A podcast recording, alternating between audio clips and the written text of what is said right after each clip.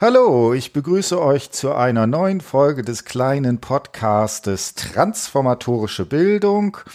Heute ist der 14. Mai und ich freue mich sehr, dass ich mal wieder einen Podcast mit einer Studentin von mir heute führen kann, wo wir uns über eine sehr schöne Hausarbeit unterhalten, die den Titel hat äh, Theorie der sprachlichen Anrufung nach Judith Butler eine methodische Anwendung zur Analyse narrativer Interviews.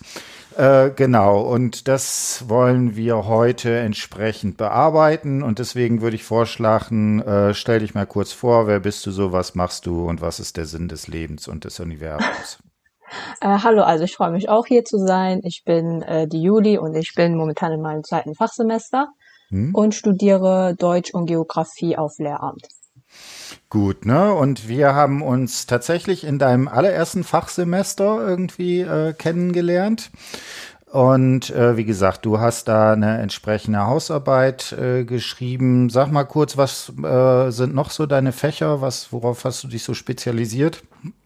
Ähm, also ich habe mich auf Deutsch und Geo spezialisiert. Hm? Und äh, wir haben uns ja im Seminar Bildung und Diskriminierung äh, hm? Quasi getroffen und da haben wir uns halt mit der Theorie von Judith Butler beschäftigt. Äh, und über die habe ich halt die Hausarbeit geschrieben. Genau, und wie gesagt, eine sehr schöne Hausarbeit hat mich auch gefreut. Ähm, dann erzähl mal so ein bisschen, äh, bevor wir sozusagen jetzt inhaltlich einsteigen. Eine der Herausforderungen ist ja immer, wenn man sich mit Butler beschäftigt, dass das so äh, sprachlich äh, durchaus anspruchsvoll ist. Äh, kannst du so ein bisschen erzählen, wie bist du mit ihr sozusagen klargekommen? Wie lange hat es gebraucht, bis du dich anfreunden konntest und so weiter? Also durch die Vorbereitung im Seminar äh, ist mir die Lektüre, glaube ich, eindeutig leichter gefallen, als wenn ich jetzt direkt mit der Lektüre angefangen hätte. Aber gab es ja auch noch das Buch äh, Judith Butler zur Einführung mhm. und ich fand, da war das eigentlich relativ leicht verständlich erklärt und da wurden ja auch noch in die verschiedenen Aspekte eingegangen, wo man halt die Theorie von Butler noch finden kann. Mhm. Und das war dann halt quasi der äh, meine Anfangslektüre, wo ich dann mir die anderen Lektüren ausgesucht habe, die ich für meine Hausarbeit benutzt, äh, ausgesucht habe. Genau, ne? Also das ist tatsächlich, wenn man gleich mit Butler anfängt, dann kann man manchmal ein bisschen äh, verloren sein, aber wenn man so ein bisschen so eine Idee hat, wo man drauf gucken kann, dann geht es meistens. Äh, sag noch mal eine Sache, ähm, du, das war ja gerade in der Corona-Zeit. Wie war es so äh, in der Zeit zu schreiben? Gab es da Einschränkungen oder wie sah das bei dir persönlich aus? Also bei mir persönlich war das noch äh, ganz angenehm, weil ich habe ziemlich früh mit meiner Hausarbeit angefangen, bin in äh, die Präsenzbibliothek gefahren und habe mir da halt immer die Bücher ausgesucht und übers Wochenende ausgeliehen. Hm. Und wenn ich die halt Montag wieder zurückbringen musste, habe ich halt da auch dann weitergeschrieben. Und da war ich eigentlich schon, bevor das mit der Ausgangssperre und alles angefangen hat, mit meiner Hausarbeit fertig. Deswegen musste ich die eigentlich schon noch überarbeiten. Genau, ne? Also das war so eine Herausforderung. Das ist eben zeitlich relativ unterschiedlich gewesen. Die, die eher so ein bisschen früh dran waren, hatten irgendwie, für die war das irgendwie keine großartige Einschränkung. Schwierig wurde es halt für die, die ein bisschen später dran waren, weil irgendwann waren dann die Bibliotheken zu. Und dann wird es natürlich schwierig, weil man einfach an verschiedene Literatur entsprechend äh, nicht rangekommen ist. Gut, dann würde ich sagen, fangen wir so ein bisschen inhaltlich an. Ähm, wie gesagt, du hast dich eben mit äh, Collor und dann vor allen Dingen mit Butler auseinandergesetzt. Hast du so ein paar Sachen, wo du sagen würdest, das sind für dich so die wichtigsten Begriffe, die dich, äh, die man äh, hier diskutieren müsste, die sozusagen in deiner Lektüre entscheidend gewesen sind? Äh, also bei mir war ja erstmal entscheidend zu klären, was Bildung eigentlich ist. Und da habe ich mich halt auf Koller bezogen. Und er hat halt Bildung von Lernen halt differenziert und Bildung ist halt quasi die Veränderung des Selbst- und Weltverhältnisses und mhm. halt die Figuren.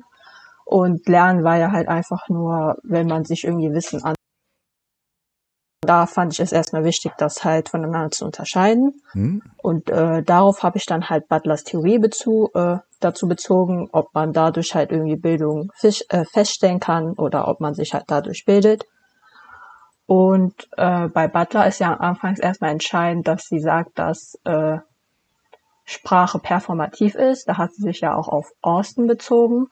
Und Sprache hat halt ihrer Meinung nach eine Handlungsdimension und die kann halt auch dafür sorgen, dass äh, Menschen durch verschiedene Anru äh, Anrufungen verletzt werden. Genau, ne, das ist dieses eine, ne, diese ganze Frage der Anrufung, die sie sich von äh, Althusser geklaut hat. Und dann ist das so eine Kombination, weil sie ja einerseits dieses Performative in den Mittelpunkt stellt. Also performative Sprechakte sind solche, die nicht Welt beschreiben, sondern dadurch, dass man sie tätigt, Welt verändern. Und das ist eben bei Austin, How to Do Things with Words, äh, das erste Mal systematisiert worden. Ich glaube, es ist aber dann noch entscheidend, dass Butler das immer durch die Brille von äh, Derrida entsprechend liest, weil im Gegensatz zu Austin, der genau sagt, das ist für mich ein äh, ein klar abgrenzbarer performativer Akt, während das ein konstruktiver Sprechakt ist, ist versucht Butler das, Quatsch, versucht Derrida das eher zu betonen, dass diese Unterscheidung immer sehr schwierig ist, dass also man sowohl in Sprechakten performative als auch konstative Dimensionen drin hat, wobei das Performative bei ihm sicherlich das entsprechend Wichtigere ist. Ne? Und das äh, ist hier natürlich genau diese Sache. Und dadurch, dass eben Sprache entsprechend auch immer sozusagen zitathaft ist oder iterabel, also wiederholbar, dadurch ist immer auch die Möglichkeit, dass sozusagen sich Sprache verändert, sich Kontexte brechen und so weiter. Ne? Und das wäre halt hier der entsprechende Punkt. Ähm, ich würde dann, äh, da hast du sehr umfangreich ausgearbeitet, das müssen wir jetzt nicht äh, komplett machen. Ähm, was ich aber sehr schön fand, dass du diese, also der, das Theorieniveau von Butler ist ja sehr, sehr hoch. Also das heißt, sie versucht ganz allgemein so etwas wie Subjektivierungsprozesse zu bilden. Du hast dann im zweiten Teil dich nochmal auf die äh, Furutan angelassen, die eben in die postmigrantische Gesellschaft versucht, so etwas, äh, ähm, äh, ein, eine neue Form der Zuordnung von Personen zu denken. Kannst du da noch mal was sagen, was eigentlich mit der postmigrantischen Gesellschaft sozusagen auf sich hat? Also damit ist ja quasi äh, die Generation gemeint, die äh, von Migranten quasi, also die Kinder halt von den Leuten, die hier eingewandert sind. Und äh, die haben halt da meistens auch noch so stark mit äh, Rassismus oder Diskriminierung zu kämpfen, einfach weil die ja quasi nicht typisch deutsches Aussehen aufweisen, aber sich eigentlich auch so als deutsch identifizieren, weil sie halt hier aufgewachsen sind. Aber einfach weil es hier meistens wegen dem Aussehen nicht so eine große Akzeptanz gibt, dann äh, kommt das halt wieder in den Widerspruch, dass sie sich halt wie Deutsche fühlen, aber halt gleichzeitig nicht wie solche akzeptiert werden. Genau, ne? Und das finde ich, kann sich, kann man halt sehr schön mit diesem Begriff der Anrufung von Butler verknüpfen, weil Butler ja auch immer betont, dass solche Anrufungsprozesse häufig in sowas wie Dualitäten denken. Also sowas, ist man Deutscher oder ist man Ausländer? Und zwar in so einem Entweder-Oder-Schema. Und gerade für die postmigrantische Gesellschaft äh, sind eher solche Phänomene wie der Hybridität oder auch der Ambivalenz entsprechend äh, entscheidend, dass man eben nicht sich dem einen oder dem anderen Kästchen irgendwie zugehörig fühlt, sondern irgendwie beiden äh, in unterschiedlichen Formen. Gut, ne, das waren sozusagen so die zwei Theoriebereiche, äh, mit denen du gearbeitet hast. Und dann hast du ein sehr schönes Interview geführt. Also schön, ob es jetzt schön ist, lässt sich, aber darüber lässt sich diskutieren. Auf jeden Fall ein sehr interessantes Interview, das kann man auf jeden Fall sagen. Äh, bevor wir jetzt so mit dem Inhalt anfangen, sag mal zwei, drei Sätze sozusagen zu dem ganzen Kontext. Wer ist die Person, die du, die da interviewt wurde? Äh, also das war die ältere Schwester einer Freundin von mir mhm. und die hat sich halt bereit erklärt, das Interview mit mir zu machen und das ist halt eigentlich so eine lockere Sache, sage ich jetzt mal. Mhm. Äh, man fragt einfach die Person, ja, erzähl mal von deinem bisherigen Bildungsweg und dann fangen die Person halt einfach an zu erzählen. Äh, was mir dabei ein bisschen schwer gefallen ist, ist manchmal äh, Fragen zu stellen, die halt nicht in eine gewisse Richtung halt gelenkt haben oder wenn die Person gerade halt nicht wusste, was sie sagen soll, ob ich jetzt sagen soll, ah ja, interessant, wenn es gerade halt so peinliche Stille ist, das sollte mhm. man, äh, muss man immer abwägen, ob man da jetzt was sagen will oder nicht. Genau, ne, es ist typisch narratives Interview, fang mal an zu erzählen und äh, dann ist halt eine der Sachen, dass man halt nicht mit so Begriffen da reinführt, man kann aber natürlich schon äh, entsprechend äh, nachfragen. Und ich würde jetzt, du hast deine Arbeit so gegliedert, dass du ja tatsächlich äh, von der Zeitlichkeit äh, ausgegangen bist. Dann erzähl mal ein bisschen, was für Luana äh, in der Kindergarten- und Grundschulzeit für sie das entsprechend äh, relevante war. Ähm, also da konnte sie sich ja noch nicht an so viele Sachen erinnern, hat sie mhm. mir erzählt. Ähm, ihr ist halt nur aufgefallen, dass manchmal so Bemerkungen gemacht wurden und äh, dass sie dann halt manchmal nicht genau wusste, wie sie darauf reagieren soll. Hm. Genau, und dann ist, äh, ne, dass sie zu dem Zeitpunkt sagt, dass sie noch ganz schüchtern war, was ja für sie auch immer wieder auftaucht. Äh, in diesem äh, Abschnitt ist aber auch schon, dass sie von ganz viel Mobbing spricht und dass es ah, okay. sogar in der Klasse einen Kummerkasten gab, weil das da entsprechend auch immer auftaucht. Genau, äh, ist da noch was, was für dich sozusagen da relevant war? Mm, also ich fand es eigentlich noch ganz interessant, dass sie gesagt hat, dass sie eine, eine ganz gute Freundin hatte, hm? aber darauf ist sie ja quasi nicht mehr eingegangen. Also äh, im Nachhinein hätte ich schon nachfragen sollen, warum sie sagt, dass sie nur eine ganz hm. gute Freundin hatte. Hm. Genau, und das äh, verändert sich.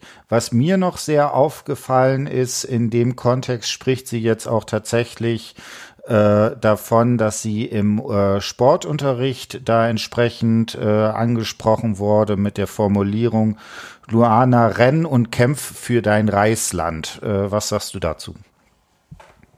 Mm, also, das, das ist ja quasi typisch Anrufung nach mhm. Butler, dass halt so eine geografische Zuordnung stattgefunden hat und jemand die halt sagt, ja, wegen deinem Aussehen bist Asiatin mhm. und äh, das wird dann halt quasi auf sie übertragen. Und dass sie sich halt daran erinnert, zeigt auch, dass sie das halt quasi angenommen hat, also darauf reagiert hat.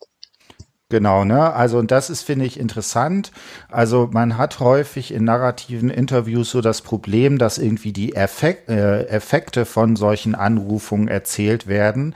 Die eigentliche Anrufung oder der eigentliche Satz, auf den es sich bezieht, häufig nicht.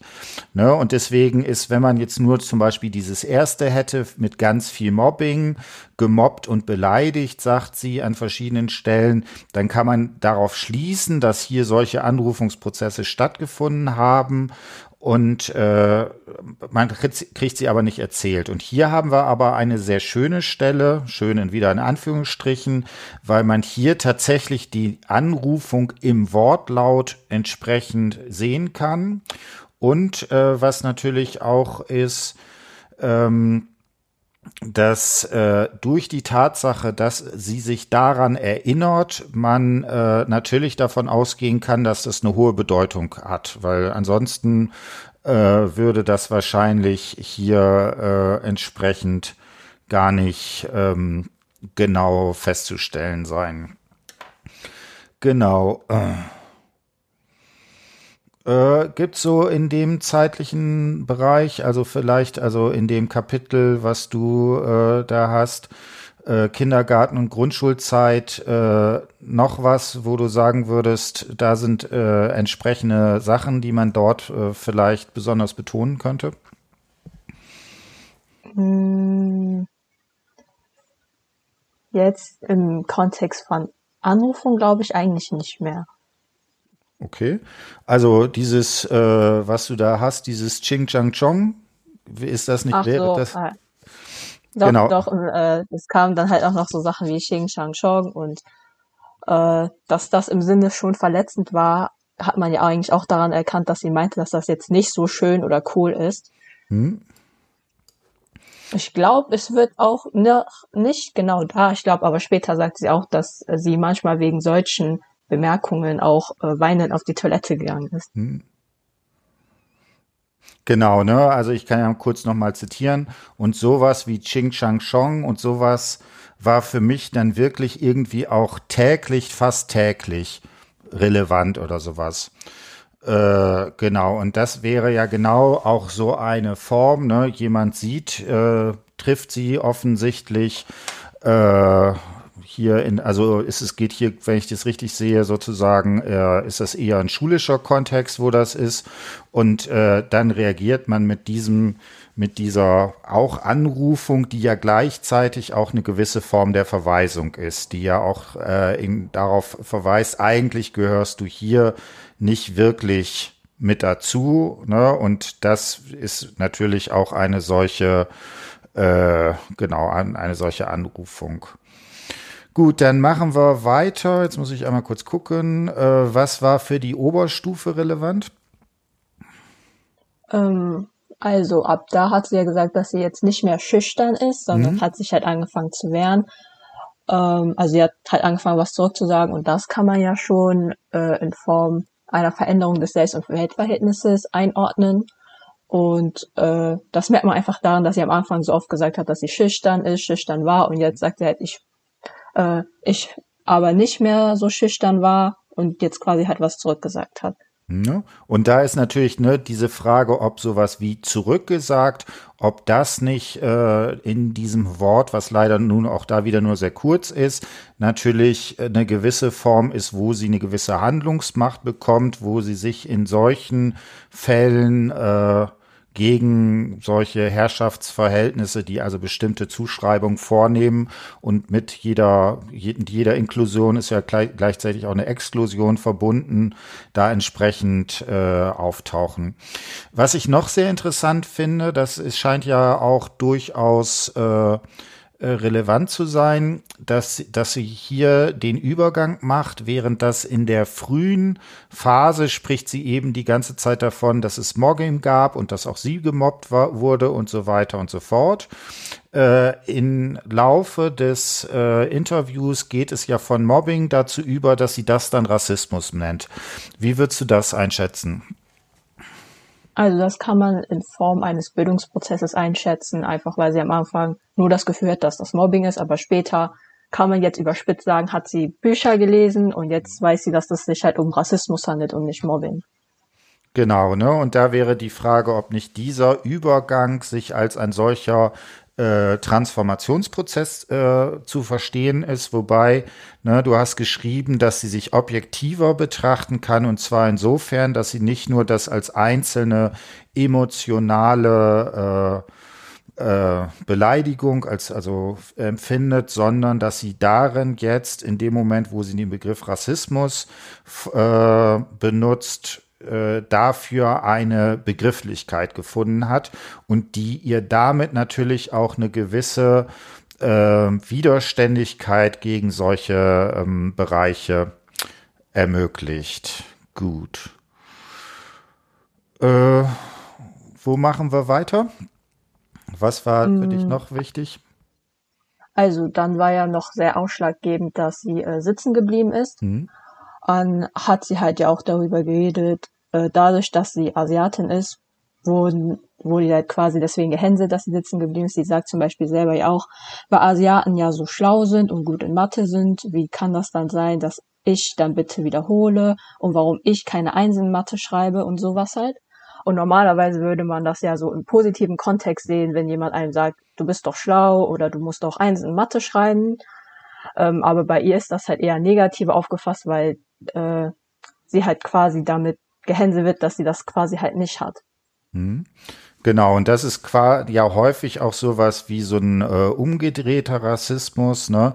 Dass das zwar zunächst irgendwie als eine, was Positives dargestellt wird, äh, und ich glaube, an einer Stelle sagt sie auch, dass sie rechnen können müsste wie ein Taschenrechner, äh, dass das aber natürlich der Komplexität von solchen Geschichten nicht mehr klar wird. Und das wäre genau wieder sowas, was die Furutan als sowas wie Hybridität nennt, dass eben Personen nicht auf solche einzelnen äh, Eigenschaften zu reduzieren sind.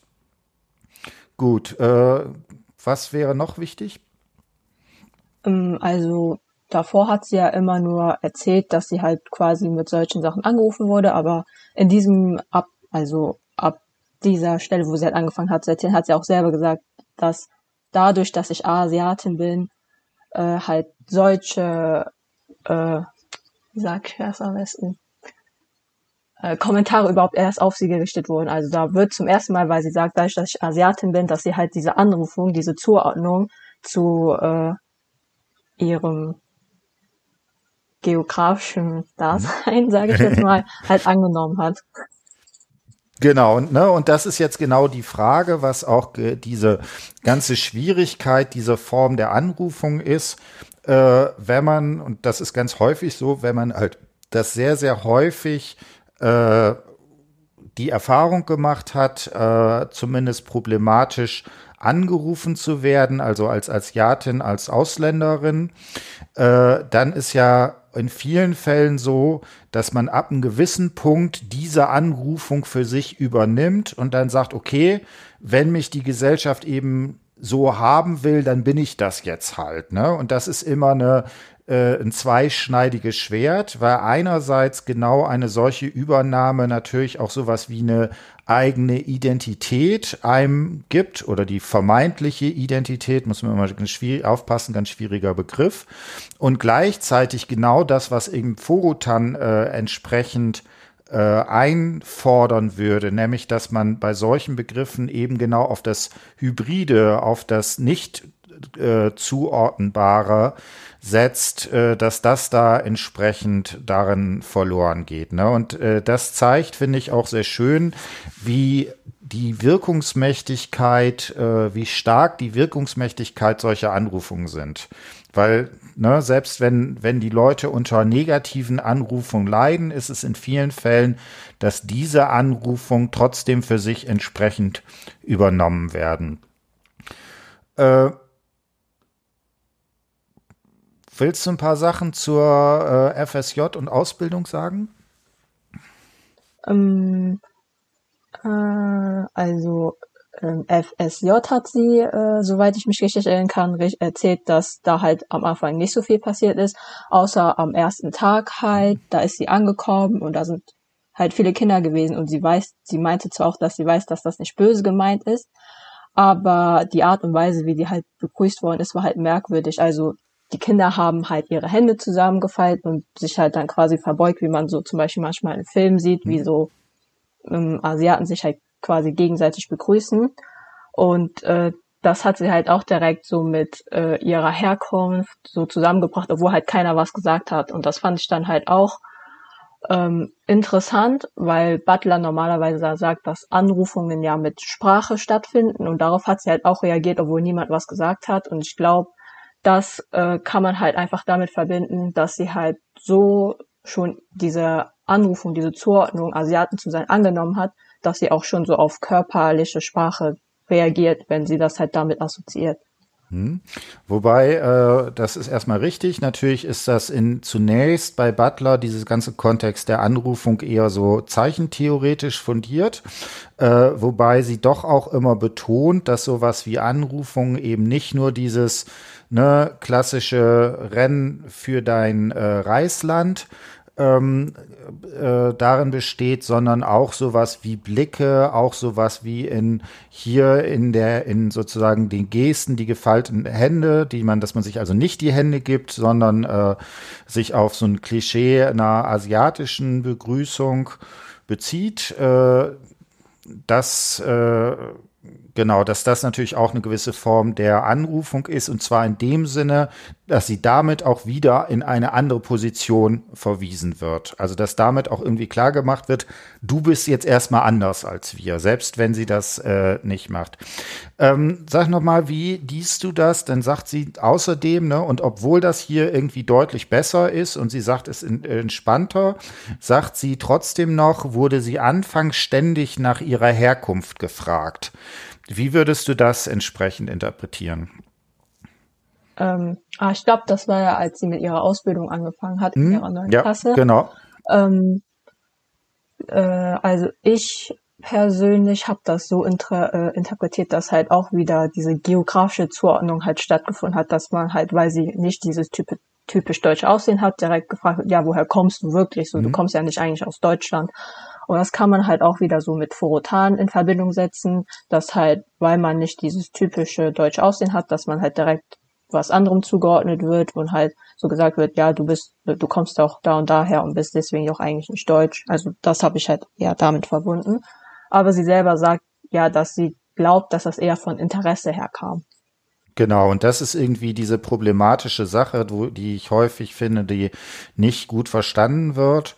Also äh, die eine Frage ist, was da immer diskutiert werden muss, ist die ganze Frage der Intentionalität.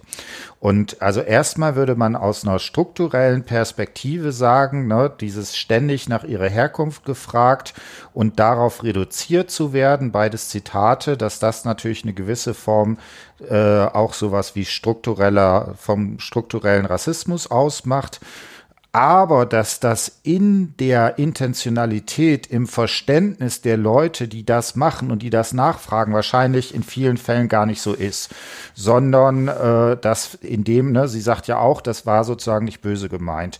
Und da muss man immer meiner Ansicht nach so eine Zwischenposition wählen. Einerseits ist es natürlich ein Riesenunterschied, ob man in, ob man mit dieser Frage die äh, den ähm, verbindet, dass das eben etwas ist, was aus Neugier oder aus böser Absicht passiert.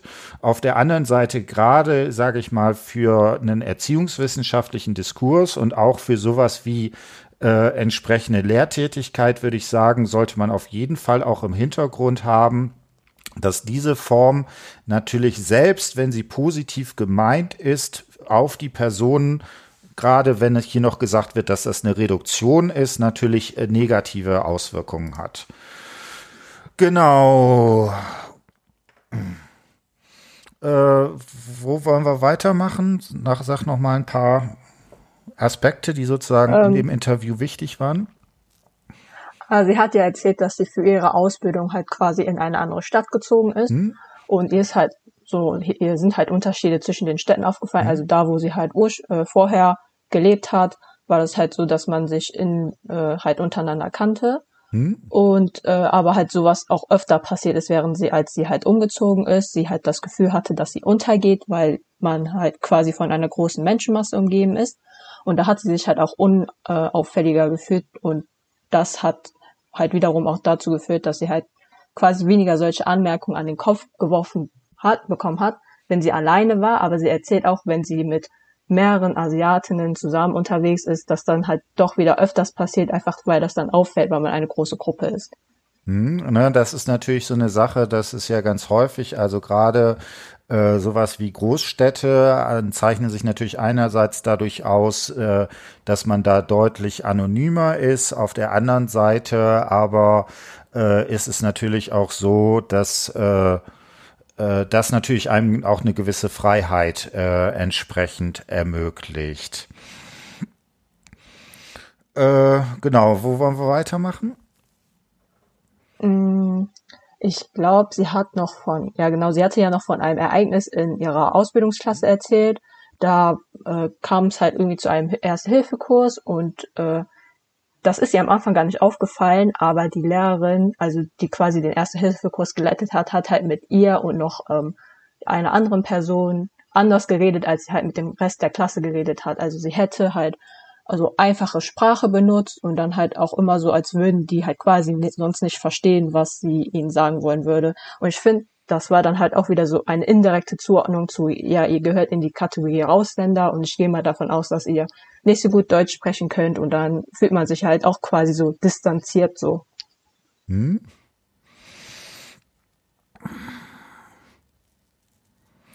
Ähm,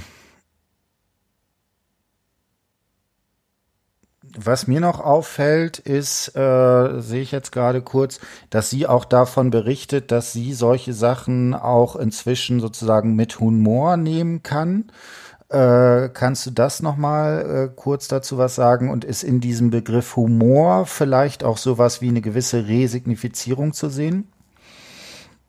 Also ich hatte das, als ich äh, das Analyse auch gedacht, aber weil sie halt nicht genau darauf eingeht, konnte ich halt nicht wirklich sagen, ja, das ist sie verschiebt halt den Kontext jetzt und wertet das irgendwie positiv auf. Ähm, aber wenn sie halt daraus Spaß macht, kann man das halt quasi auch nicht richtig ausschließen. Und ich glaube, die macht, äh, sie nimmt es halt jetzt eher mit Humor, damit es sie halt weniger verletzt. Das ist halt quasi, glaube ich, so eine Abwehrreaktion. Hm. Genau, und da, da ist, finde ich, genau diese Sache da drin, dass sie sagt, auf der, ne, der direkt danach sagt, weil anders geht es gar nicht. Also einerseits, ne, man kann eben so gesellschaftliche Strukturen äh, nicht als Einzelperson äh, sozusagen zu umgehen. Und wir sehen ja, dass sozusagen sich diese problematischen, auch rassistischen Strukturen, also in, durch das ganze Interview äh, durchziehen. Ne? Aber auf der anderen Seite würde ich schon sagen, dass sie in dem Moment, wo sie sagt, das ist auch mit Humor, mit dem, mit Humor zu begegnen, dass man damit natürlich eine gewisse äh, Möglichkeit hat, sich äh, über diese Sache zu stellen und damit auch wieder eine gewisse äh, Freiheit oder eine gewisse Handlungsmacht zu erlangen. Genau. Ähm, was, was wäre noch wichtig? Mm, sie hat dann ja auch noch im späteren dann Verlauf angefangen hat, von ihrer Familie zu reden. Hm. Und sie beschreibt halt ihre Familie als äh, typisch traditionelle asiatische hm. Familie. Hm. Und ich finde zum Beispiel daran sieht man auch wieder, dass sie halt diese Anrufung mit Asiaten sein halt auch quasi einfach angenommen hat, weil sie ihr, sich und ihre Familie halt selber auch so beschreibt. Hm. Ist da vielleicht jetzt äh, geschickt, nochmal auf dieses eine, äh, einen Auszug aus dem Interview zu beziehen, wo sich auch auf den Bruder bezieht, wo sie sagt, dass es da vielleicht unterschiedliche Umgangsweisen gibt? Ähm, also es gab äh, eine Stelle auf jeden Fall da, wo äh, ihr Vater ihnen halt ständig sagt, dass sie ja keine Deutschen sind, sondern Asiaten, weil sie halt auch aus Asien kommen, während der kleine Bruder ja sagt, aber er glaubt eher, dass er deutsch ist, weil er halt quasi in Deutschland aufgewachsen ist. Hm. Und die Eltern äh, mögen halt es nicht, wenn die das halt selber sagen, weil sie halt Angst haben, dass sie ihre Tradition oder ihre Werte, was ursprünglich aus Asien kommt, halt verlieren, sondern und dann halt eher so deutsche, in Anführungszeichen, Normen und Werte jetzt annehmen. Ne? Also das ist äh, natürlich auch immer so eine, eine schwierige Position. Ne? Das ist auch genau dieses Postmigrantische.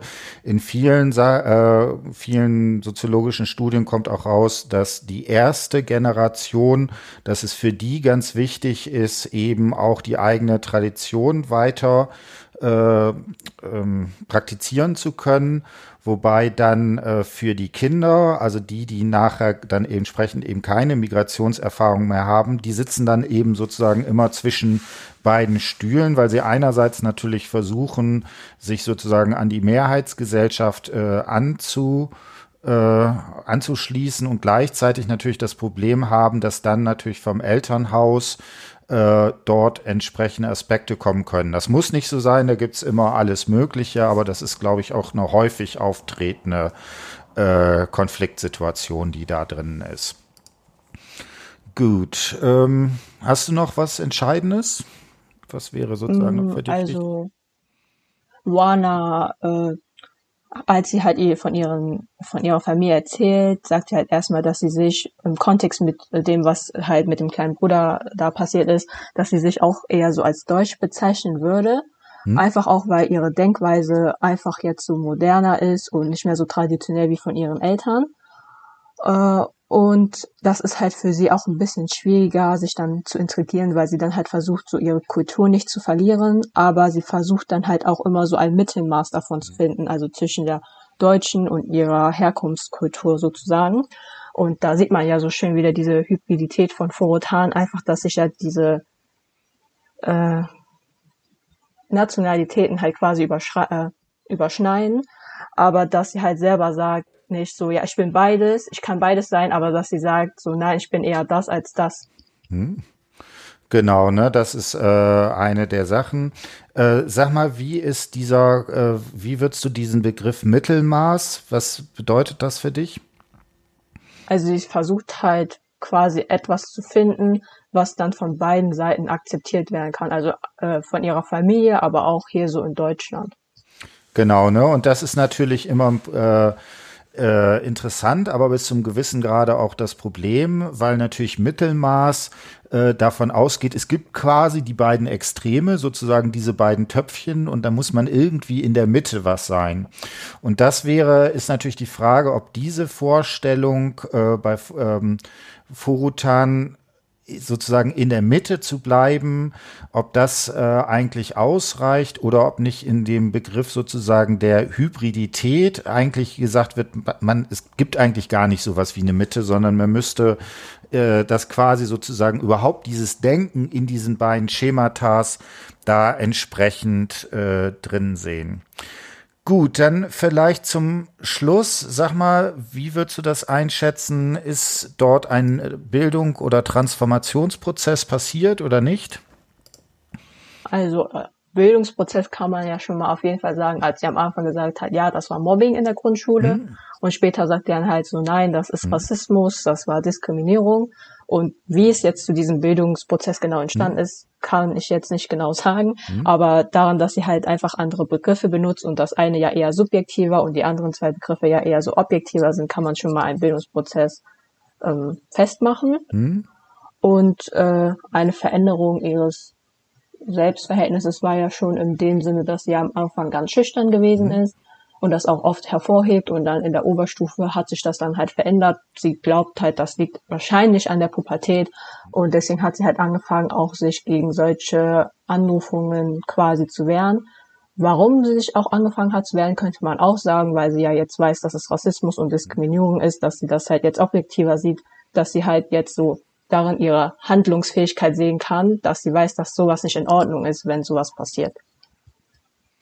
Gut, und äh, wie würdest du das in Hinblick auf diese äh, binäre Unterscheidung, äh, also ist es eher sozusagen binär strukturiert oder ist es eher im Sinne von Forutan äh, Hybrid?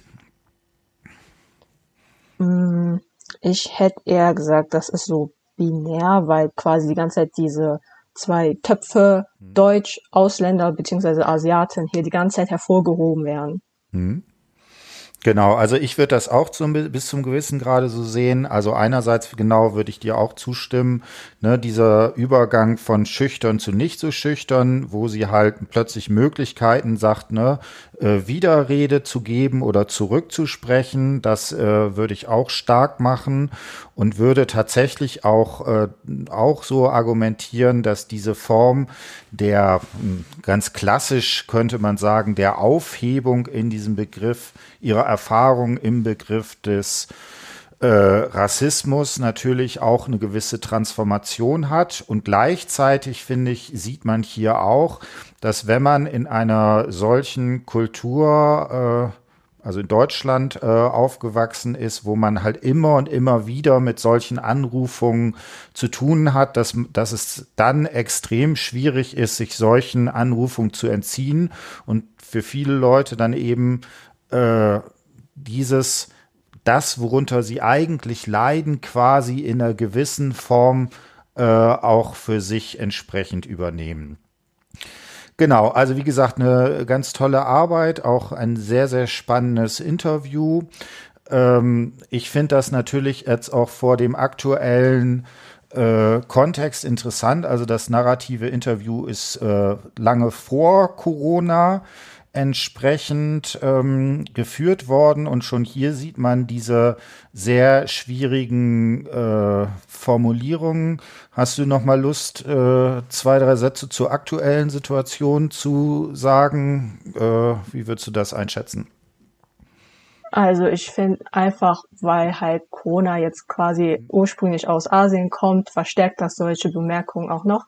Also ich habe auch noch Kontakt mit äh, Luana und sie hat mir halt erzählt, seitdem das alles passiert ist, kriegt sie halt quasi noch mehr solche Bemerkungen an den Kopf geworfen.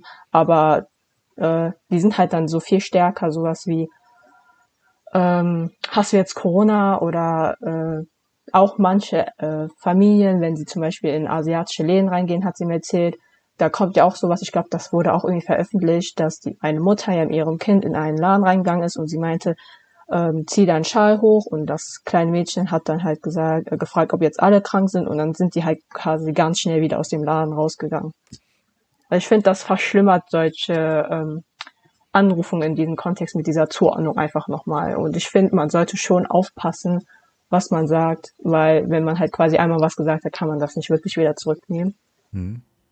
Genau, ne? Und das ist natürlich auch, was ich äh, da auch finde, wieso ich das für extrem wichtig halte, sich mit diesem ganzen Begriff der Anrufung auseinanderzusetzen, weil ich das schon auch immer also sehr äh, traurig finde, dass äh, in einer sozusagen Schulbiografie dann äh, vielleicht, was man ja oberflächlich so als blöde Sprüche oder sowas äh, bezeichnen würde, einen solch äh, massiven, äh, eine solch massive Bedeutung hat.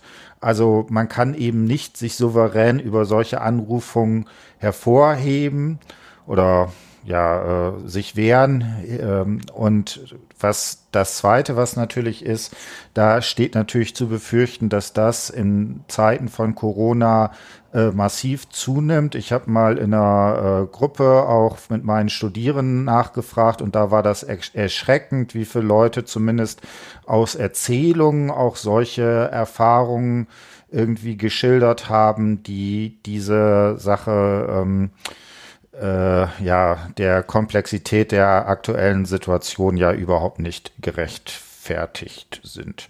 Dann sag noch mal zwei drei Sätze. Äh, hat es dir Spaß gemacht, die Hausarbeit zu schreiben? Wie war das? Oder bist du jeden Tag irgendwie mit dem Kopf an gegen den Schreibtisch geknallt, weil du die Texte nicht verstanden hast? Oder auch das Schreiben? Also, also das Schreiben fand ich mhm. eigentlich sogar sehr angenehm, vor allem als ich halt das Interview analysiert habe, einfach weil man so die einzelnen Punkte, die man dann halt quasi aus der Theorie hat, einfach so gut findet und dann halt gut verknüpfen kann. Also mit den Büchern das war schon an manchen Stellen ein bisschen frustrierend, mhm. aber wenn man es versteht, dann macht das eigentlich auch Spaß. Und ich finde, auch wenn man äh, halt quasi etwas im Bildungswesen studiert oder quasi halt in diese Richtung geht, ist das eigentlich auch wichtig, sich damit auseinanderzusetzen. Einfach damit man auch aufpasst, was man man in manchen Situationen sagt. Zum Beispiel, das war ja auch im Interview so, dass Luanda ja gefragt wurde, woher sie kommt und sowas ist ja eigentlich auch nicht böse gemeint, aber kann halt quasi auch schon so zu solchen Interpretation oder Zuordnung halt führen. Und als Lehrerin, Lehrer sollte man halt dann auch schon aufpassen, was man manchmal fragt oder sagt. Gut, das ist doch ein schönes Schlusswort. Dann haben wir es. Äh, wie gesagt, wir nehmen das hier äh, online auf. Ich hoffe, ich glaube, es gab vielleicht ein, zwei Mal so kleine Knackser, aber ich glaube, im Großen und Ganzen ist die Audioqualität in Ordnung. Also in diesem Sinne machen Sie es gut und äh, dann vielleicht bis demnächst. Tschüss. Tschüss.